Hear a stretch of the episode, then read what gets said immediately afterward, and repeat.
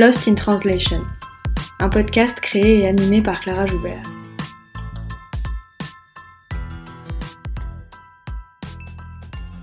Lost in Translation, c'est un podcast sur la traduction et l'interprétation pour que celles et ceux qui parlent toujours avec les mots des autres puissent s'exprimer avec les leurs.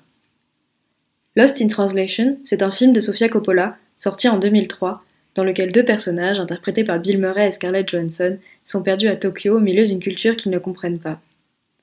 C'est un film sur le désarroi, sur le malaise. Le déphasage des personnages est à la fois spatio-temporel, culturel et linguistique. Lost in Translation, c'est aussi une expression anglophone qui dit les écueils de la traduction en désignant ce qui y disparaît. Des mots, des phrases qui perdent de leur subtilité ou de leur signification quand ils sont traduits d'une langue à l'autre. On parle effectivement beaucoup de la traduction pour en pointer les faiblesses, les difficultés et les ratés. Une traduction est toujours conçue comme moins bonne que l'original. Elle ne peut être autre chose qu'une pâle copie, une reproduction au rabais, quand elle ne trahit pas tout simplement le texte. On considère que l'interprète doit s'effacer à tout prix et donner l'illusion de la transparence et de la neutralité. Ici, dans Lost in Translation, j'invite des interprètes, des traducteurs, des traductrices, mais aussi des chercheurs et des chercheuses dans ce domaine, pour parler de leur métier, de ses enjeux, mais aussi de leur rapport à la langue et au langage, et pour en finir avec cette invisibilité. J'ai le plaisir aujourd'hui de recevoir Audrey, audiodescriptrice de spectacles de théâtre. Bonjour Audrey. Bonjour. Euh, Est-ce que tu peux commencer par te présenter et puis nous parler euh, un peu de toi? Bien sûr, ouais, bien sûr, avec plaisir. Donc je suis Audrey, Audrey Laforce. Je, je suis là, là particulièrement en qualité d'audiodescriptrice de spectacles vivants. J'ai d'autres cordes à mon arc. J'ai une formation assez euh, multiple, mais disons que ce qui réunit un petit peu toutes les activités que je fais, c'est le théâtre. Et le théâtre, les arts. J'ai une formation tout à fait classique euh, avec euh, diplôme universitaire en art du spectacle, École nationale supérieure de théâtre, là que j'ai fait dans un département jeu. Et peut-être dire là pour, euh, pour nous comment j'en suis arrivée à l'audiodescription. J'ai donc travaillé euh, dans des théâtres et notamment j'ai travaillé au Théâtre national populaire où j'ai eu en charge de travailler beaucoup sur des missions en lien avec euh, le service des relations avec le public, donc toutes les questions de développement, d'accompagnement des publics. Et forcément, dès qu'on touche la question du développement et de l'accompagnement des publics, on va très vite arriver sur l'accessibilité. Et il se trouve que de fil en aiguille, j'ai pris la responsabilité du service des relations avec le public, donc au Théâtre national populaire. Et dans les missions qui m'ont été euh, confiées était notamment de mettre en place l'audiodescription. Ça m'a beaucoup intéressée. Euh, j'ai donc euh, évidemment fait des recherches, voir qu'est-ce qui était proposé, quelles étaient les offres en France, qui faisait ça, euh, que, quels étaient les prix, enfin, voilà, tout, toutes les études qu'on fait dans, quand on veut mettre en place un service dans un théâtre. Et puis j'ai très vite opté donc pour euh, faire le choix de l'audiodescription en direct, parce qu'il faut savoir qu'en France, en gros, il y a deux il y a une grande structure euh, qui s'appelle Accès Culture qui propose des audiodescriptions, qui j'ai envie de dire une sorte, alors pas un monopole parce que ce serait peut-être un mot un petit peu négatif, mais enfin en tout cas qui est très présent en France, mais lui qui propose des audiodescriptions préenregistrées. Et puis il y a des audiodescripteurs indépendants qui eux, la plupart du temps, proposent des audiodescriptions en direct. Et de fil en aiguille, pour essayer de faire court quand même, parce que je ne veux pas raconter toute ma vie, je me suis aperçue, et notamment en entendant une émission sur France Culture, euh, l'émission Les Pieds sur Terre, une émission sur les audiodescriptions qui était proposée par le Théâtre National de la Colline, où euh, j'ai entendu que c'était les filles qui, je dis les filles, parce sont souvent des services très féminins, euh, les services de relations avec le public dans les théâtres même si ça, ça, se masculinise un petit peu. Les filles faisaient les prenaient en charge les audiodescriptions directes, c'est-à-dire les filles qui travaillaient au développement du public. J'ai dit c'est formidable, ça veut dire que nous on pourrait faire ça. À partir de ce moment-là, moi j'ai d'abord travaillé donc avec Juliette Soula qui faisait les audiodescriptions en direct. Elle les a assurées pendant peut-être les, enfin, les premières, deuxième, troisième année où on a mis en place cette, offre pour les, les déficients visuels. Et puis je me suis formée, j'ai décidé de me former. Donc je me suis formée à l'audiodescription et j'ai dit au théâtre, bah, comme ça, euh, c'est nous qui assurerons ces audiodescriptions. Euh. Alors il se trouve qu'entre-temps, que j'ai quitté ce, poste de responsabilité, mais j'ai dit au TNP, en revanche, j'aimerais rester ici pour, pour euh, aller au bout de ce projet, de me former et d'assurer moi-même les audiodescriptions. Ce que j'ai fait à partir de 2015. Depuis 2015, c'est donc moi qui assure les audiodescriptions du Théâtre national populaire. Et puis ensuite euh, du théâtre des Célestins, j'ai remporté le marché. C'est un marché public parce que c'est une structure euh, à régime municipal. Et de fil en aiguille, euh, dans beaucoup de théâtres de France et Navarre, puisque j'ai la chance de suivre une bonne partie des spectacles en tournée, une fois qu'ils sont créés, que les audiodescriptions sont créées. Comment ça se passe l'écriture d'une audiodescription Est-ce que vous travaillez seul? Est-ce que vous rencontrez le metteur en scène, la metteuse en scène? Est-ce que vous assistez aux répétitions? La plupart du temps, euh, on n'assiste pas aux répétitions, euh, souvent par faute de temps, en fait, tout simplement. Euh, en revanche, moi, je me nourris énormément, bien sûr, du travail du metteur en scène. Donc là, c'est souvent par des biais détournés, soit par des assistants, on demande de la documentation, soit la documentation, maintenant, à l'ère d'Internet, elle est disponible par les dossiers de presse, par les dossiers pédagogiques, par les notes d'intention qui sont dans le programme. Ben voilà, maintenant, tout metteur en scène qui met en scène un spectacle, j'ai envie de dire, où, qu'il soit dans la, hiérarchie du, du, monde du théâtre, que ce soit euh, un metteur en scène qui dirige une compagnie euh, indépendante, euh, subventionnée ou non, ou un grand directeur de théâtre, tout le monde fait des dossiers. Et dans ces dossiers, il y a énormément de matière souvent euh, d'abord de ce qui a inspiré le projet, de ce qui va le nourrir, de ce qui va nourrir le travail de mise en scène, euh, le travail au plateau. Et alors après, soit on est sur une œuvre classique dont on connaît évidemment après les enjeux. Si je travaille sur Tartuffe de Molière, je vais aussi aller essayer de me remémorer, tiens, le Tartuffe, quand Molière l'a écrit, c'était dans quelles circonstances, euh, puisqu'on se souvient qu'il y a une polémique, alors on, on, a des réminiscences de nos études, etc. Donc on va aller raviver un petit peu tout ça.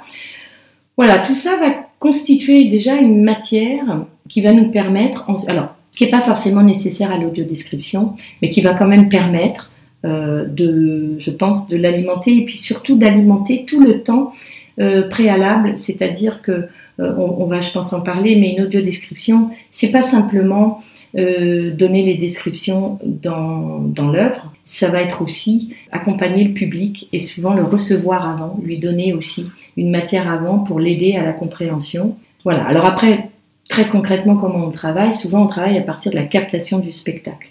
C'est-à-dire qu'on demande à ce que le spectacle soit filmé sur un plan large, fixe, le plus neutre possible, parce qu'évidemment les gros plans c'est formidable, on va voir les expressions des acteurs, mais on va pas voir ce qui se passe autour. Et peut-être qu'il y a un truc très important autour et que finalement, pour moi qui décris, euh, c'est peut-être pas euh, à ce moment-là l'expression de l'acteur qui va m'intéresser, mais le fait qu'un personnage est caché dans le noir et fait quelque chose. C'est peut-être ça qui va amener la compréhension. Donc à partir de la captation, et puis évidemment le texte en Word, puisque les descriptions, on va aller les mettre dans le texte. Alors dans le texte ou pas, c'est-à-dire qu'il y a aussi du théâtre qui est parfois très visuel, mais pour parler de manière générale, voilà, il nous faut ces deux choses. Et là, on va faire un travail de fourmi qui va consister, bien sûr, à regarder et être le regard de celui qui ne voit pas, c'est-à-dire essayer de donner des descriptions de ce qui ne se comprend pas si on n'a pas de, si on n'a pas les yeux. Moi, en tout cas, je travaille souvent sans regarder la vidéo. Je l'écoute d'abord. Quand je sens qu'à l'écoute, il me manque quelque chose pour comprendre, là, je reviens en arrière et je regarde ce qui se passe. Voilà, moi j'ai plutôt tendance à travailler euh, comme ça. Euh, alors après, je regarde évidemment euh, très en détail. Idéalement, il faut quand même qu'on puisse après faire des corrections au théâtre en regardant le spectacle et en le voyant. même si après, pendant l'audio-description, on, on ne voit pas le spectacle en direct, mais on le voit sur un moniteur vidéo, il faut qu'au moins on le voit en vrai. Parce qu'évidemment, selon la qualité de la vidéo qu'on a, les lumières, les couleurs, les expressions, effectivement. Il y a des détails qui nous échappent sur la captation. Donc la captation, elle va quand même nous permettre de faire un travail très détaillé. Euh, mais voilà, c'est bien de faire un filage en condition ou deux, et puis voilà. Alors, parfois il arrive aussi que euh, se mette en lien avec l'équipe artistique parce que justement il y a quelque chose qu'on ne comprend pas sur la vidéo, soit parce que c'est très noir, très sombre, soit parce que voilà, on voit qu'il y a un objet qui est pris. Alors soit cet objet, on arrive à le voir plus tard parce qu'il y a plus de lumière, soit pas, et dans ce cas, là, on passe un petit coup de fil ou on envoie un petit mail en disant qu'est-ce qui manipule à ce moment. Soit on se le grise et le jour de la répétition euh, en situation, on essaie de voir ce que c'est. Si vraiment on voit toujours pas, là, on pose la question.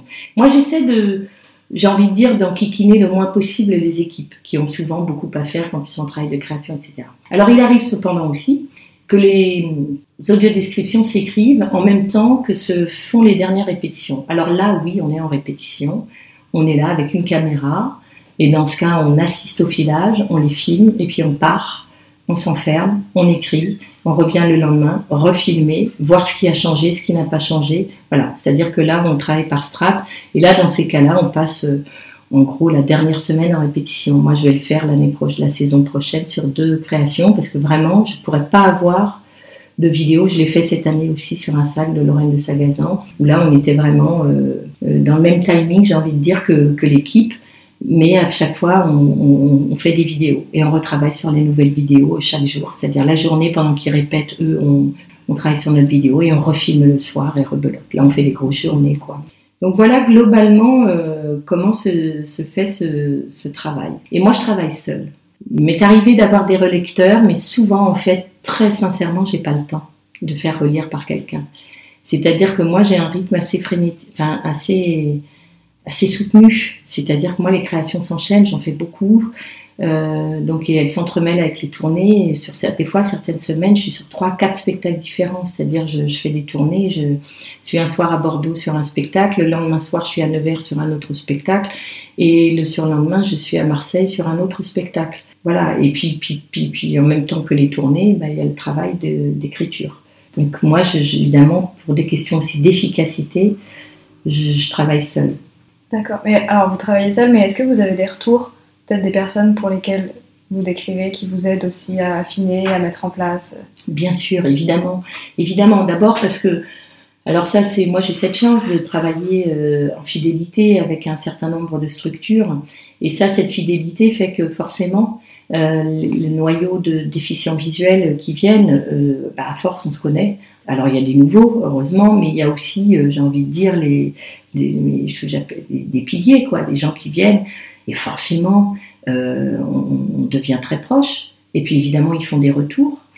Et puis nous, on est en demande de ces retours, évidemment, puisque, puisque c'est ça qui va permettre petit à petit d'affiner notre écriture. L'écriture en audio-description, c'est une écriture qui n'est jamais figée, qui change à chaque fois, parce que les œuvres qu'on doit décrire, elles sont différentes. Euh, moi, j'ai fait aussi parfois la, les petites incartades vers la danse, même si c'est pas ma spécialité. Je pense que c'est important que on, garde chacun un secteur, pas pour ne pas, pas manger le travail des autres. C'est que simplement, les, les, celles qui décrivent la danse, elles sont très spécialisées sur la danse. Elles connaissent le lexique aussi des mouvements. Elles ont souvent pratiqué la danse, donc c'est très organique la manière dont elles peuvent décrire. Et moi, de la même manière, j'ai pratiqué le théâtre, je le pratique encore. J'ai vraiment eu une formation d'actrice en plus d'une formation théorique. Et tout ça me permet aussi de comprendre euh, les respirations des acteurs, les respirations d'un travail, et que cette respiration, elle est très très importante. Et du coup, bien sûr que ces retours, ils sont précieux. Après, j'ai envie de dire, ils sont précieux. Je pense qu'ils nous aident effectivement à toujours réinterroger. Euh, je, pense que quand on décrit, dès qu'on sent qu'on est dans une zone de confort, il faut essayer d'en sortir. Ben, parce, que, parce que sinon on est très automatique. En plus, comme je disais, parfois notre rythme il est soutenu. Et là, il faut faire attention à ne pas. Euh, voilà, il faut faire aussi attention à, ce qu'on accepte et ce qu'on n'accepte pas d'audio d'écrire. Pas tant dans la forme, hein, parce que j'ai envie de dire, il n'y a rien d'impossible et tout est possible et en même temps tout est impossible. Voilà, c'est un peu la règle.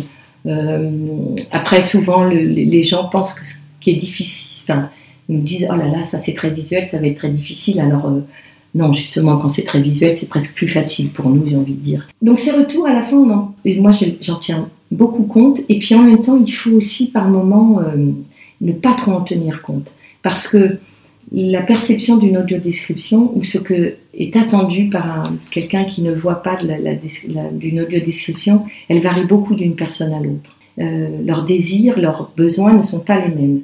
Ce qui revient en revanche beaucoup, c'est la quantité, c'est-à-dire qu'il faut faire attention à donner suffisamment d'explications, mais ne pas en donner trop non plus. Il faut chercher cet équilibre. Voilà, ça, ce besoin d'équilibre, il revient souvent. Moi, je suis, je, suis assez heureuse parce que j'ai souvent des retours assez positifs là-dessus, sur justement l'équilibre entre les silences, les descriptions, à quel moment je les pose, et ce que je donne comme élément et ce que je, laisse euh, aussi à la perception de chacun.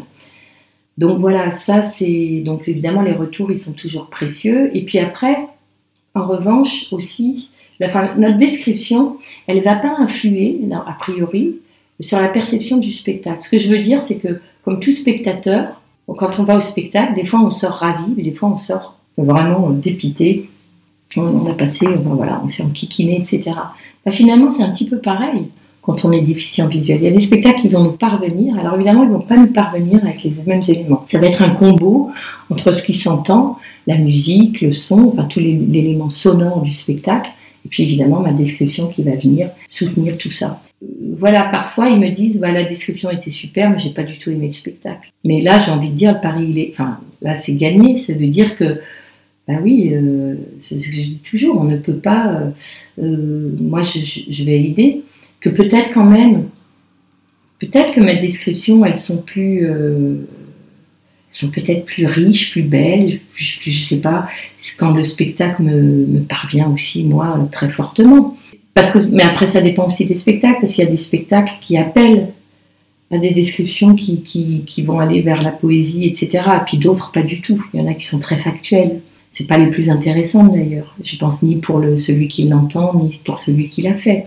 Mais elles aident quand même à la compréhension. Donc, moi, simplement, je me mets dans la position et quand, euh, voilà, quand il y a par exemple une grande plage musicale, il faut la laisser respirer, cette plage musicale. Il faut dire ce qui se passe. C'est soit le plateau est noir et on est dans le noir et c'est une expérience musicale et on indique ça. Ce qui fait que, il faut pas que le spectateur qui est déficient visuel finalement soit perturbé en se disant mais qu'est-ce qui se passe? Pourquoi elle ne dit rien? Bon là il y a de la musique, mais est-ce qu'il y a quelque chose sur cette musique? Donc ça il faut l'indiquer. Soit il y a une projection, soit il y a un tableau vivant, mais ce tableau il faut le décrire, ou ce noir il faut le décrire si, si le plateau est noir et que simplement c'est voilà. S'il y a un changement de décor, nous on va en profiter, même s'il est au noir ce changement de décor, on va en profiter pour annoncer ce qui va se passer quand la lumière va se rallumer. Parce que parfois la lumière, la lumière se rallume et boum, ça parle tout de suite. Parce que vous avez compris, notre ennemi, c'est le temps en audio-description. C'est vraiment le temps. Effectivement, oui, c'était ma question. Qu'est-ce que vous décrivez exactement? Est-ce que vous parlez des décors, des costumes, du maquillage, s'il y en a? Euh, Est-ce qu'il y a des moments de silence? Donc vous nous avez dit qu'il fallait justement que les personnes euh, déficientes visuelles ne se demandent pas ce qui se passe et ne soient pas perdues. comment est-ce qu'on trouve cet équilibre-là? L'audiodescription, c'est quelque chose qui est évidemment très contraint. Et la première contrainte, c'est le temps, que ce soit pour la danse ou pour le théâtre. Le théâtre, il y a une contrainte qui va s'ajouter dans le temps par rapport à la danse. Mais voilà, c'est que le temps de faire est beaucoup plus rapide que le temps de dire. Si je prends l'exemple, si je pointe quelqu'un du doigt, ou si par exemple je pointe quelqu'un, c'est-à-dire que je mets mes, là je mets mes doigts, c'est-à-dire je colle mon index et mon majeur, je lève mon pouce, je dessine donc un pistolet. Quelqu'un qui le voit, il voit immédiatement que c'est un pistolet. Donc si je pointe comme ça ma main euh, vers quelqu'un en faisant comme un pistolet, puis je fais bon voilà, le voyant il a vu. Là, il va falloir que je décrive ça, qu'il pointe voilà sa main.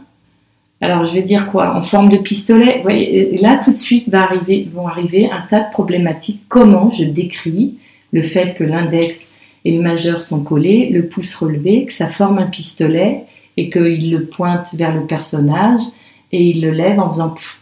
Voilà, parce qu'il va y avoir ce pfff, il faut que je l'explique, où il fait pan, où il, bon. Alors pan encore, ça irait parce que ça c'est presque universel. Pan, on sait que c'est un fusil ou un flingue, mais justement, est-ce que est-ce qu'il a mimé un flingue ou est-ce qu'il a mimé un pistolet ou un fusil, une carabine? On la tient pas pareil dans le mime. Notre ennemi c'est ça, c'est que ce geste qui va être fait très rapidement par l'acteur et qui va être peut-être après donc accompagné par ce bruit, ce bruit, il faut que je puisse l'expliquer. mais encore une fois, il va aller beaucoup plus vite à le faire que moi à le dire. Donc là, on arrive à un tas de problématiques. Donc les choix, ils vont se faire beaucoup en fonction de ça.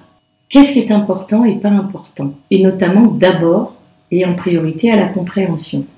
Donc évidemment, on a cet espace qui est avant où on va décrire l'ambiance générale. On va décrire très précisément le décor. Quand je dis très précisément, c'est-à-dire qu'on va comme être un scanner qui passe de gauche à droite sur les décors et qui va donner tous les éléments. Si la scène est vide, si c'est un plateau nu, ben, on va expliquer ce plateau nu et par exemple, c'est un plateau nu mais sur lequel vont être ajoutés plein d'objets au fil de la représentation. On va éventuellement l'annoncer, c'est-à-dire dire que c'est ce qui va se passer, mais soit je me rends compte que j'ai le temps à chaque fois qu'un nouvel objet va être convoqué de le, décrire ou en tout cas de le nommer. Et dans ce cas, je, je vais l'annoncer mais je ne vais pas rentrer dans les détails. Soit je n'ai pas le temps et il y a peut-être certains objets que je vais décrire avant.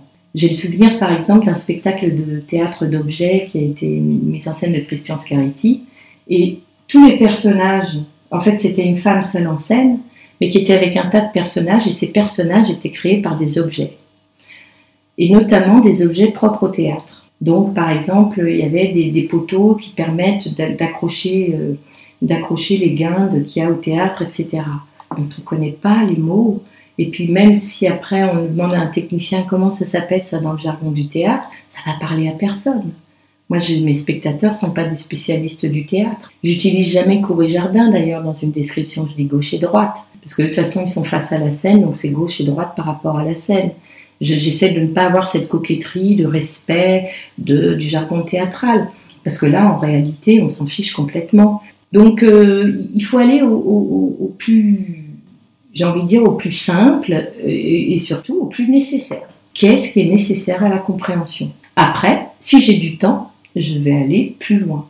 Après, une fois qu'on a dit ça, on n'a rien dit. Parce que par exemple, donc je décris tout. C'est-à-dire que s'il y a un changement de lumière, une bascule lumière, qui euh, soit en danse, que ce soit dans, toute forme de spectacle vivant, quand il y a une bascule lumière, elle va parfois servir à faire, à faire un zoom sur des personnages ou sur des interprètes.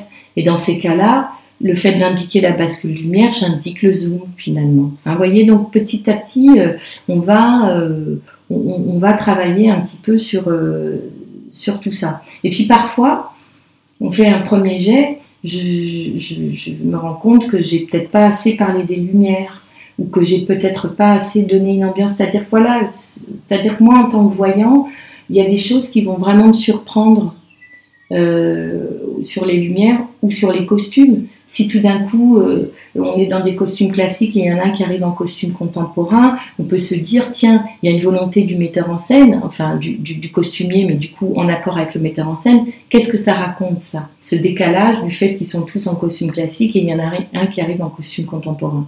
Alors peut-être que c'est juste une coquetterie et que c'est juste un, un élément visuel mais qui ne raconte rien et dans ces cas-là, je peux choisir de ne pas embrouiller, de ne pas le dire, ou au contraire, ça vient accentuer le fait que peut-être il y a deux temporalités dans le spectacle et ça va permettre d'identifier ceux qui sont dans la temporalité, du présent. Voilà. Donc à chaque fois, on va aller faire ses choix en fonction ben, finalement de ce, que, de ce que veut raconter l'artiste. Euh, sachant que parfois ce qu'il veut raconter, euh, on ne le comprend que parce qu'on a lu le dossier. Hein.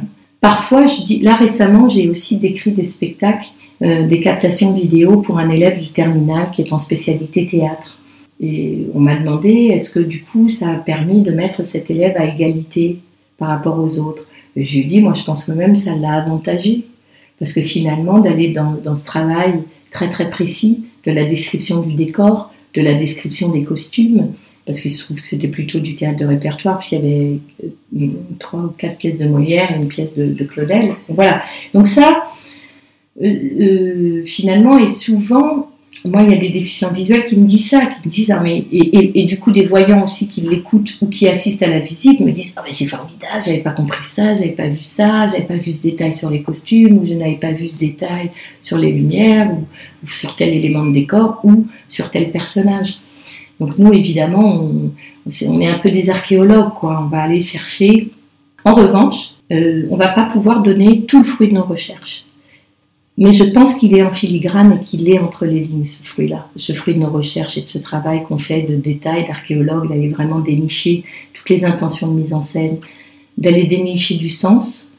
Euh, voilà. Et puis parfois, justement, un metteur en scène va utiliser, ou un chorégraphe, je, pense à cet exemple, dans le spectacle de Maggie Marin, là, qu'on a décrit récemment avec euh, Marina, euh, qui est une étudiante que j'ai vue en stage avec moi pendant quelques mois. Euh, dans le spectacle, il y avait des femmes, il y avait des interprètes à un moment donné qui apparaissaient, c'était comme ça plein de petites vignettes dans, dans, une des, dans, parmi, il y avait, avait des interprètes revêtus de grands tissus très colorés, euh, du noir, du, orange, du, euh, jaune, qui faisait vraiment penser, très vite ça nous a amené à penser au Touareg. la chorégraphe Maggie Marin, quand les interprètes avaient, elle les appelait les voilés. Et nous on s'est dit on ne peut pas utiliser ce terme, parce que voilé, dans l'inconscient collectif, d'un voyant ou d'un non-voyant d'ailleurs, je pense, voilé, on va tout de suite avoir plutôt l'image d'une femme voilée, parce qu'en plus en France particulièrement, c'est un sujet de société tellement abordé, tellement polémique. Ça, fait toujours tout un tas d'histoires, le voile. Donc voilé fait penser au voile, il va forcément faire penser au voile islamique, plutôt un voile noir, ou en tout cas uni et coloré, et qui est plutôt là destiné, euh, voilà, qui, va être lié à une idéologie ou une religion. Or là, euh, vraiment, c'était pas l'image qu'en tout cas comme voyant, c'est pas ça qu'on voyait. Donc voilà, nous on essaie aussi de faire attention à ça par rapport à, à ce que peut dire un metteur en scène ou ce qu'il peut nommer. Euh, on essaie toujours de réinterroger ça. C'est-à-dire, ah, mais est-ce que vraiment, si on dit ce, mot-là dans le lexique, est-ce que ça évoque ça? Voilà, après, euh, aussi, moi, dans mes descriptions, par rapport aux, œuvres, parfois j'essaie aussi d'aller dans un lexique euh, qui, est proche, qui va se fondre, qui va se fondre à ce qui se passe sur scène. Ou au contraire, qui va totalement se dépareiller pour, créer vraiment le, temps des personnages. Euh, voilà, si c'est Molière, en tout cas, j'écris pas en alexandrin. pas jusque là.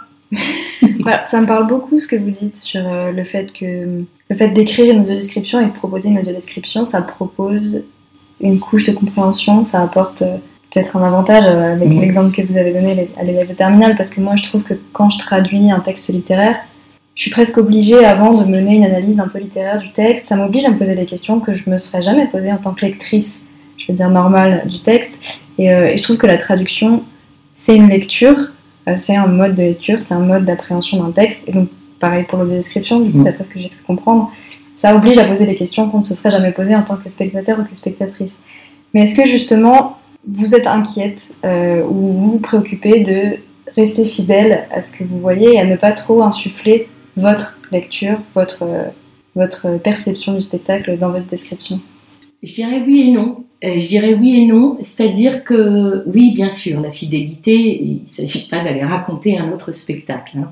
Mais si je suis tout à fait honnête, de toute façon, et je pense que si on l'est tous, dès lors qu'on pose notre regard sur quelqu'un ou sur quelque chose ou sur un mot, euh, c'est notre propre regard qu'on pose. Et on le voit bien, le nombre de fois où on crée des quiproquos. Je veux dire, parfois on discute avec des gens, on dit, dis donc, euh, j'ai trouvé qu'elle avait l'air très déçue quand tu lui as dit ça. Ah bon, non, j'ai pas. Voilà, tout de suite, on va avoir deux interprétations. On est trois dans une pièce. On va parler d'une des personnes. Euh, on va pas avoir perçu, euh, entendu et, vu les mêmes choses, hein, puisque notre perception, elle est évidemment quand même filtrée par ceux par notre propre regard et ce qui nous a construit. Euh, voilà, comme voilà une couleur. Qu'est-ce qui fait Voilà, on va aimer une couleur, pas aimer une couleur, et c'est souvent lié à notre expérience, tout en fait. C'est-à-dire qu'on ne peut pas être des humains et des personnes. Donc, dès lors qu'on traduit, effectivement, que ce soit un texte ou que ce soit un élément visuel, il y a notre propre, il y a notre perception va venir. Alors évidemment, je peux faire une description tout à fait objective de quelque chose. Si je décris, je ne sais pas, un élément de la pièce, je peux dire, il y a un sac en papier, je peux donner la dimension, dire le logo qui est dessus, qu'il a des poignées noires, voilà. Mais précisément, quand on est face à une œuvre, un texte littéraire euh, ou une pièce de théâtre ou une chorégraphie, on n'est pas face à un sac, on n'est pas face à, on est quand même face à une œuvre qui a été euh, écrite, réfléchie, alors, euh, écrit d'abord le texte ou la chorégraphie, mais après toute la mise en scène. Donc, euh, il y a forcément une dimension, je pense, d'interprétation. Alors, moi, j'essaie de, coller quand même au, travail du, metteur en scène. Mais je suis certaine, en tout cas que dans ma manière de décrire, il y a une part de subjectivité. J'ai fait l'expérience, j'ai fait la moine de Cyril Test et il se trouve que moi, il y a un théâtre qui me l'a demandé parce qu'ils font du théâtre en direct, ils veulent des, des descriptions en direct. Mais c'est justement une, pièce qui a été décrite, euh, je sais, par Axiculture et donc par une autre audiodescriptrice. Et donc là, forcément, si on prend, je pense, son texte et le mien, il y aura des différences. Il va y avoir des choses proches. Il y a des choses objectivement que les personnages font qu'on va décrire. Mais après, il y a des temps justement très visuels dans le spectacle, très poétiques, avec comme ça un mur entier il y a des vidéos qui sont projetées à un moment donné il y a une forêt en feu c'est lui le, personnage Triplef est en, en ombre chinoise et il fait un tas de mouvements dansés chorégraphiés et moi ça m'a fait penser par exemple à une posture de yoga et donc j'ai décrit cette posture de yoga qui est vraiment la, posture de l'archer qui est une très belle en plus posture en yoga voilà, donc moi, bah, par exemple, parce que je connais cette posture, parce que je la pratique, je, vois tout de suite qu'il fait l'archer en fait. Et que la manière de décrire cette posture, elle parle et elle est tout d'un coup très poétique dans, ma description.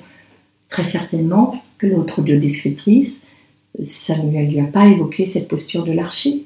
Donc elle l'a elle a décrit peut-être de manière plus factuelle, plus... Enfin, voilà. Mais on a décrit quand même, toutes les deux, cet acteur qui fait ça. Mais forcément, Là, on, va faire des choix et, on va, ça va nous évoquer quelque chose qui n'est pas, euh, qui, pas exactement pareil. Et on va pas trouver les mêmes, les mêmes chemins pour aller euh, restituer ce mouvement.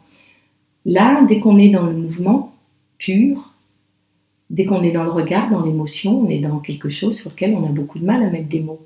Donc, euh, effectivement, on doit interroger exactement, on doit faire l'analyse tout d'un coup d'un mouvement ou d'un sentiment ou d'une émotion. Et cette analyse, elle passe par notre filtre, et ce filtre, alors quand même, là où on est objectif, c'est que si l'émotion est négative, on va parler d'une émotion négative. Cette émotion, elle est très positive, elle est galvanisante. Donc voilà, et ça, c'est évident. De la même manière que sur un mot, s'il y a écrit joie dans le texte, on ne va pas mettre triste. Voilà, quand on est traducteur, donc on colle. Mais voilà, typiquement, s'il y a joie dans un texte, par rapport au lexique d'une langue étrangère, ça raconte pas la même chose. Quand on dit fou, mad ou crazy, c'est pas pareil. Ça ne dit pas exactement la même chose. Alors, est-ce que nous, on arrive à se mettre dans la peau de l'américain ou de l'anglais, et puis c'est un australien, un britannique, un américain, ça va pas tout à fait le même. Donc là, c'est pareil pour, en audio description. Donc, on va essayer d'être fidèle au maximum. Après, moi, je suis aussi fidèle, peut-être à ce que je ressens. Et quand une image est magnifique, là, cette année, j'ai aussi décrit, par exemple, le jeu des ombres, une mise en scène de, Jean Bellorini. Jean Bellorini, c'est quelqu'un qui a vraiment un cœur de créer des, images, c'est-à-dire qu'il y a le sens, il y a le texte, mais là en plus c'est un texte de Valère Novarina, donc c'est-à-dire un texte qui n'est pas euh, classique dans sa structure. Euh, c'est pas un, texte qui va avoir une narration euh, très claire, je veux dire au sens classique du terme. Et puis du coup, de tout ça, en plus c'était une réinterprétation de l'Orfeo de Monteverdi, donc il restait des bribes, des, citations, euh, de la musique. Donc tout ça faisait un, spectacle très complet où les arts comme ça communiquaient entre eux. Jean Bellorini crée ses propres lumières, donc c'est dire à quel point la lumière est importante pour lui et elle raconte quelque chose. Elle est aussi, elle a c'est une forme de narration ne serait-ce que dans la, beauté. Et c'est vrai que quand moi, je, suis devant un spectacle et que j'ai le souffle coupé par une image, ah, je vais pas dire l'image est très belle, j'ai le souffle coupé. Donc il va falloir effectivement que j'aille la décrire. Il va que j'aille décrire aussi ce qui fait que j'ai eu le souffle coupé.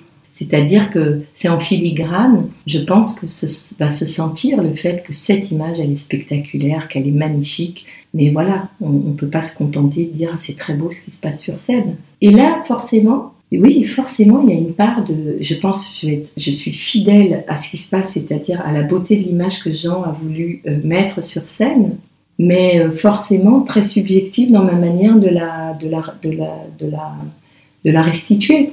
Effectivement, il y a une, une, émotion esthétique que vous ressentez qui vous est propre, même si vous essayez de décrire de la manière la plus objective possible à la fin, ce que vous avez ressenti en regardant et que vous infusez forcément un tout petit peu dans votre description, ça vous est propre et ça, et ça changera d'une descriptrice à l'autre en fait. Tout à fait. Et d'ailleurs, c'est ça qui est bien, parce qu'en fait, finalement, chaque audio-description et un spectacle en audio-description, c'est une expérience en soi pour le spectateur.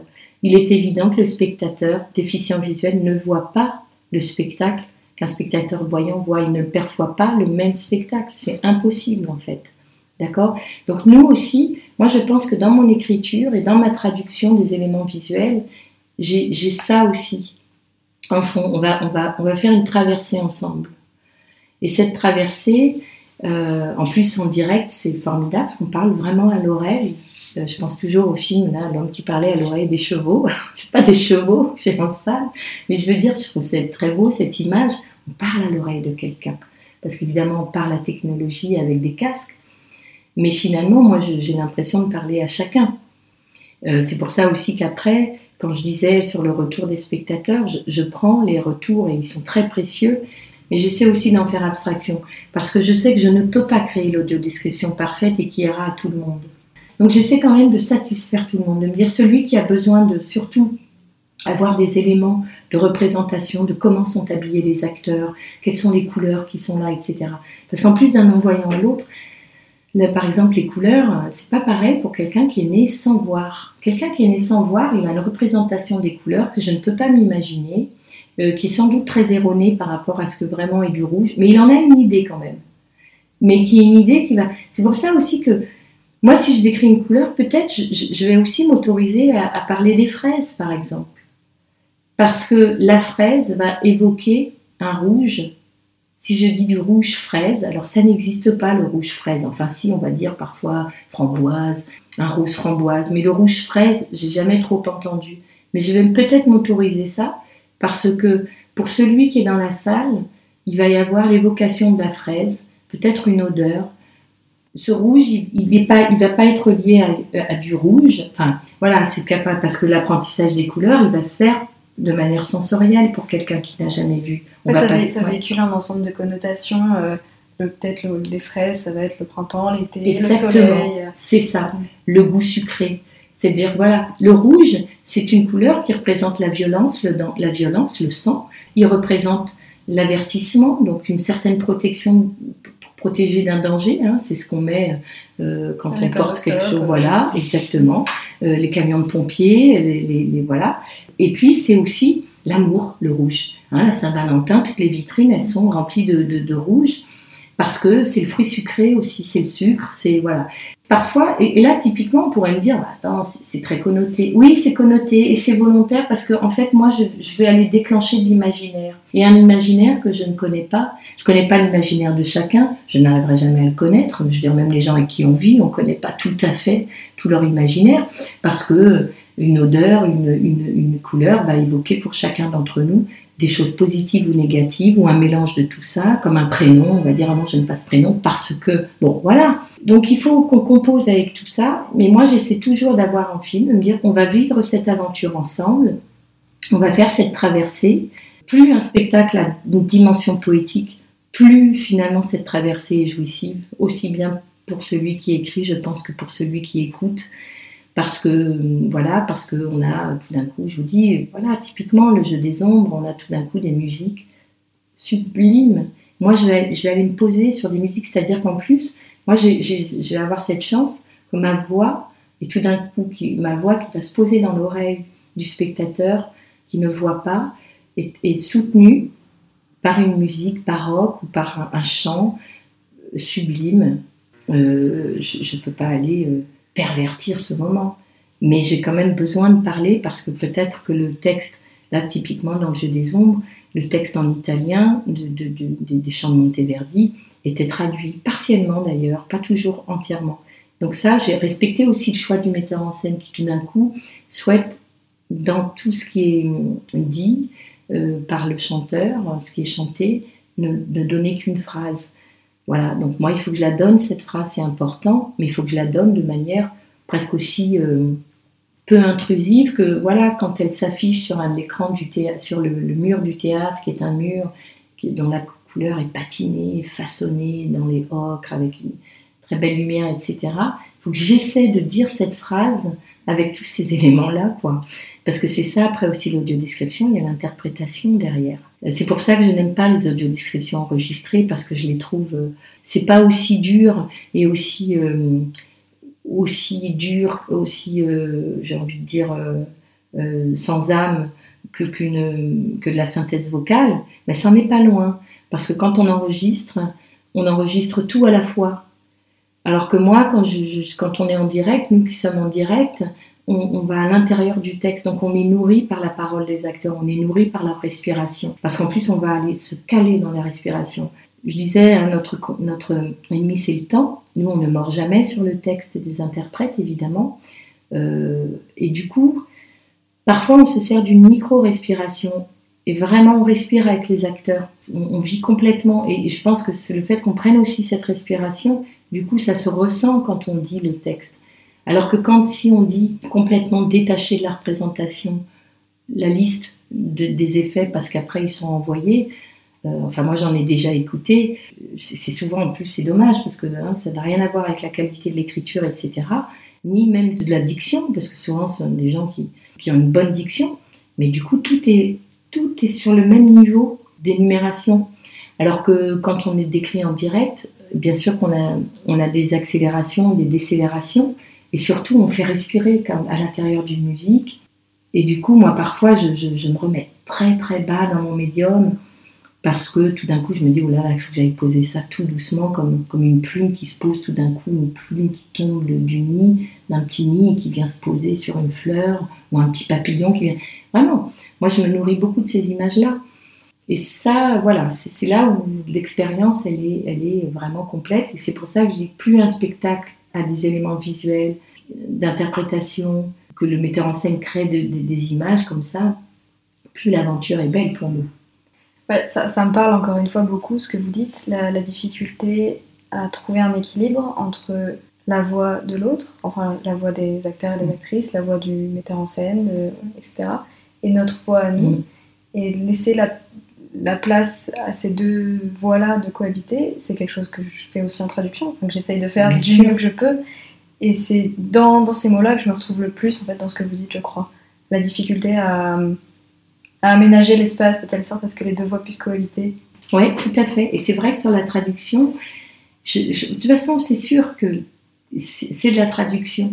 On sait, ce sont peut-être différents niveaux de traduction, mais je crois véritablement qui posent les mêmes questions, les mêmes enjeux et les mêmes problèmes de conscience. Je pense que tout traducteur qu'on est, que ce soit un traducteur en langage des signes, traducteur d'éléments visuels, enfin voilà, euh, c'est-à-dire en audio description, ou de, traduire d'une langue à une autre, se pose ce problème de conscience. À quel moment on trahit? C'est-à-dire quelle trahison est acceptable? Oui, qu'est-ce que c'est qu'une trahison? Voilà, qu'est-ce qu'une trahison? Et laquelle est, et une fois qu'on a défini la trahison, ce qui est déjà très compliqué, si on arrive à la définir, laquelle est acceptable? Jusqu'où on peut aller? Jusqu'où euh, jusqu'où on peut aller, que ce soit dans la traduction effectivement d'une langue à une autre, et que forcément, on a notre patte. C'est-à-dire que d'ailleurs, euh, et je trouve que c'est ça qui est formidable, parfois on va acheter un livre plutôt d'une édition qu'une autre parce que c'est un traducteur plutôt qu'un autre.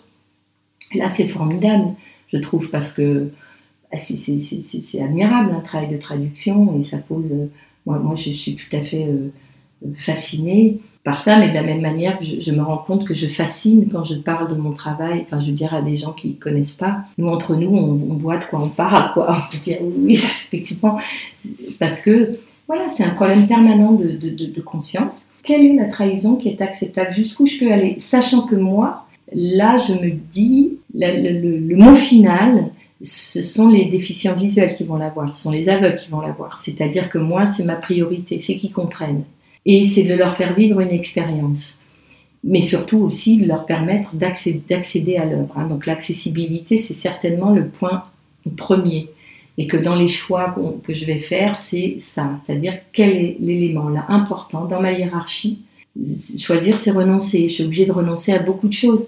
Évidemment, quand il y a plein de choses en simultané dans un spectacle, que ce soit en danse, c'est le problème en danse et c'est la difficulté en danse, quand il y a beaucoup d'interprètes.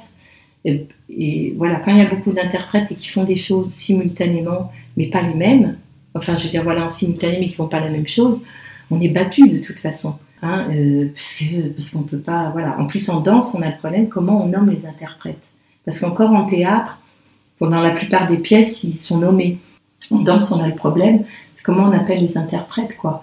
Alors s'ils sont pas tous habillés pareil, oui, éventuellement par un élément de costume, mais c'est long parfois. C'est-à-dire juste au corps bleu, c'est plus long. Enfin bon voilà. Après, est-ce que c'est par le, prénom des leur prénom de danseurs Mais par exemple, typiquement sur le, spectacle de Maggie Marin, c'est pas toujours les mêmes interprètes, ils sont en... Ils tournent. Ils tournent. Donc euh, on ne peut pas en fait une bonne fois pour tout dire. Alors bien sûr, il suffit d'appeler. Là, l'audio description, elle va être faite en Allemagne prochainement. Euh, ben, on demande, on dit qui sont les interprètes qui sont là. C'est-à-dire que la, la question de la, trahison, la fidélité, oui, c'est ça. En fait, on est, on est, en permanence dans ce, dans ce va-et-vient. Voilà, avec quand même en ligne de mire. Euh, je pense quand même aussi, quand on traduit d'une langue à une autre, ce qu'on essaie, c'est de restituer le genre d'écriture. Donc nous aussi, on essaie de restituer le genre d'écriture scénique, parce qu'il y a plusieurs écritures scéniques d'un metteur en scène à l'autre. Donc on essaie quand même d'être fidèle à ça. Mais nous, c'est vrai qu'on a le problème de l'accès, c'est-à-dire il faut absolument que, voilà, que tout soit euh, compréhensible. Merci beaucoup. Mais avec euh, On va s'arrêter là. Bah oui. Euh, ma dernière question rituelle pour mes invités, c'est la carte blanche. J'irais quand même dans l'ensemble, toutes les fictions radiophoniques qui sont proposées par le service de la fiction de, France Culture sont assez remarquables.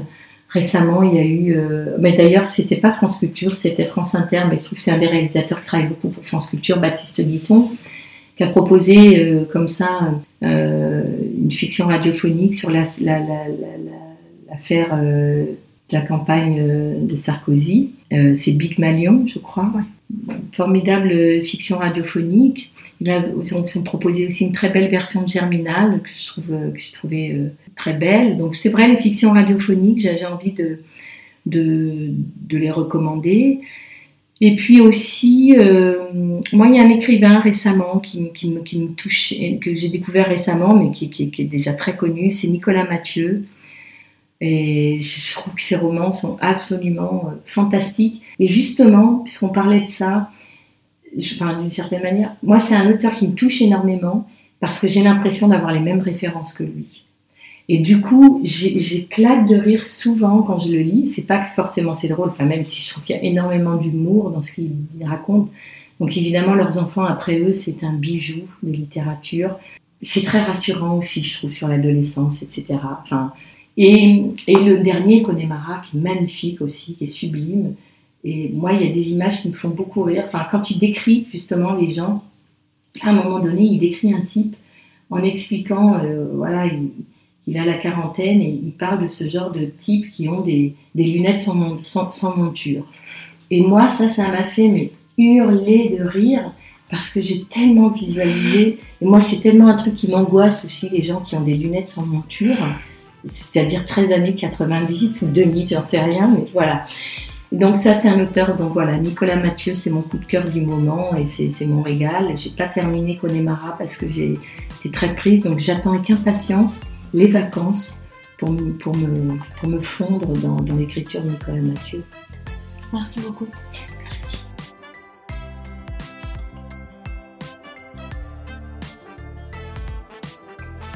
Le podcast L'Expérience sur France Culture a dédié un épisode à l'audio-description d'un spectacle de danse le 27 mars 2022. Il est intitulé Chacun son Umwelt, peut-on donner à percevoir la danse? On y entend notamment Audrey Marina, sa stagiaire, parler de l'audio-description de la pièce chorégraphique Umwelt de Maggie Marin, créée en 2004, ainsi que la chorégraphe et les témoignages de personnes malvoyantes. Le roman Leurs enfants après eux de Nicolas Mathieu a été récompensé du prix Goncourt en 2018. Il y fait le portrait de jeunes adolescents grandissant dans les zones périurbaines de l'Est de la France dans les années 1990. Connemara, paru en 2022, raconte les retrouvailles d'Hélène et de Christophe, originaires de la même petite ville, qui se retrouvent après avoir mené leur vie chacun de leur côté. J'ai été ravie qu'Audrey le cite car il s'agit pour moi aussi d'un grand coup de cœur de cette année. Si vous avez un conseil, un commentaire ou encore mieux envie de participer au podcast, n'hésitez pas à m'envoyer un mail à lostintranslation.lepodcast.gmail.com. Je lis toujours vos messages avec plaisir et attention. C'est la fin de cet épisode, j'espère qu'il vous aura plu et je vous dis à la semaine prochaine.